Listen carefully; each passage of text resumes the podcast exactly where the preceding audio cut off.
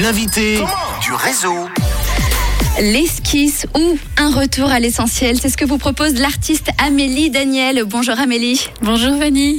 Alors Amélie, euh, tu es arrivée dans le studio, tu vas nous euh, présenter ton mini-album, l'EP pour euh, ceux qui préfèrent, qui est un album acoustique. Acoustique, c'est un peu moins dans l'air du temps, mais j'avais envie justement de démarrer sur quelque chose de très doux, De pur. de pur exactement. Et ça, on va le découvrir hein, dans un instant, cette EP. Avant, on va parler de toi, de ta carrière artistique. Et euh, d'ailleurs, tu as pas mal voyagé euh, pour, euh, pour cette carrière musicale. Est-ce que tu peux nous raconter un petit peu ton parcours? Oui, alors j'ai commencé euh, par faire quelques petits concerts avec mon, mon groupe de gospel euh, dans mon village euh, il y a quelques années maintenant, alors je ne dirai pas combien. Et T'as bien raison, ils sont très bons en calcul hein, dans le réseau, je peux le dire. attention, Moi, je suis grillée, par exemple. Vas-y. Non, j'ai j'ai adoré chanter cette musique, mais assez rapidement, j'ai eu envie de faire mes chansons. J'avais déjà plein de petits textes, des idées pendant l'adolescence. Et euh, ben voilà, j'ai fait mon, mon école d'auteur-compositeur à Nyon. Et ensuite, je suis partie sur Paris pour enregistrer le premier disque avec ces chansons sous le bras.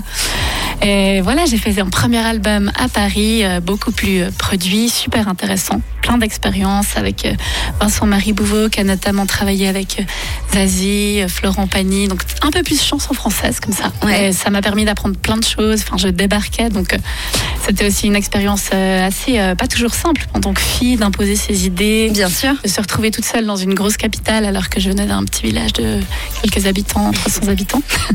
Mais c'est comme ça qu'on apprend plein de choses. Et ensuite, euh, je suis partie, enfin, de nouveau en France, mais plutôt euh, proche de, de Lyon, euh, pour euh, enregistrer avec Xavier Dremar, qui lui a plutôt travaillé avec les Brigitte et tout ça. Mais cette fois, j'ai vraiment bossé chez moi l'album, euh, sur le jig, dans mon petit home studio, pour vraiment exactement avoir les morceaux qui me, qui me ressemblent et puis pouvoir faire les choses moi-même aussi. Ouais, faire ce que tu voulais vraiment. Voilà.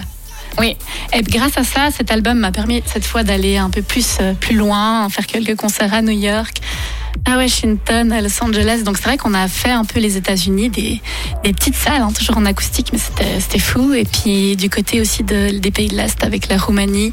Donc c'est vrai que j'adore euh, voyager euh, pour la musique. Et puis on fait tellement des, rencontres.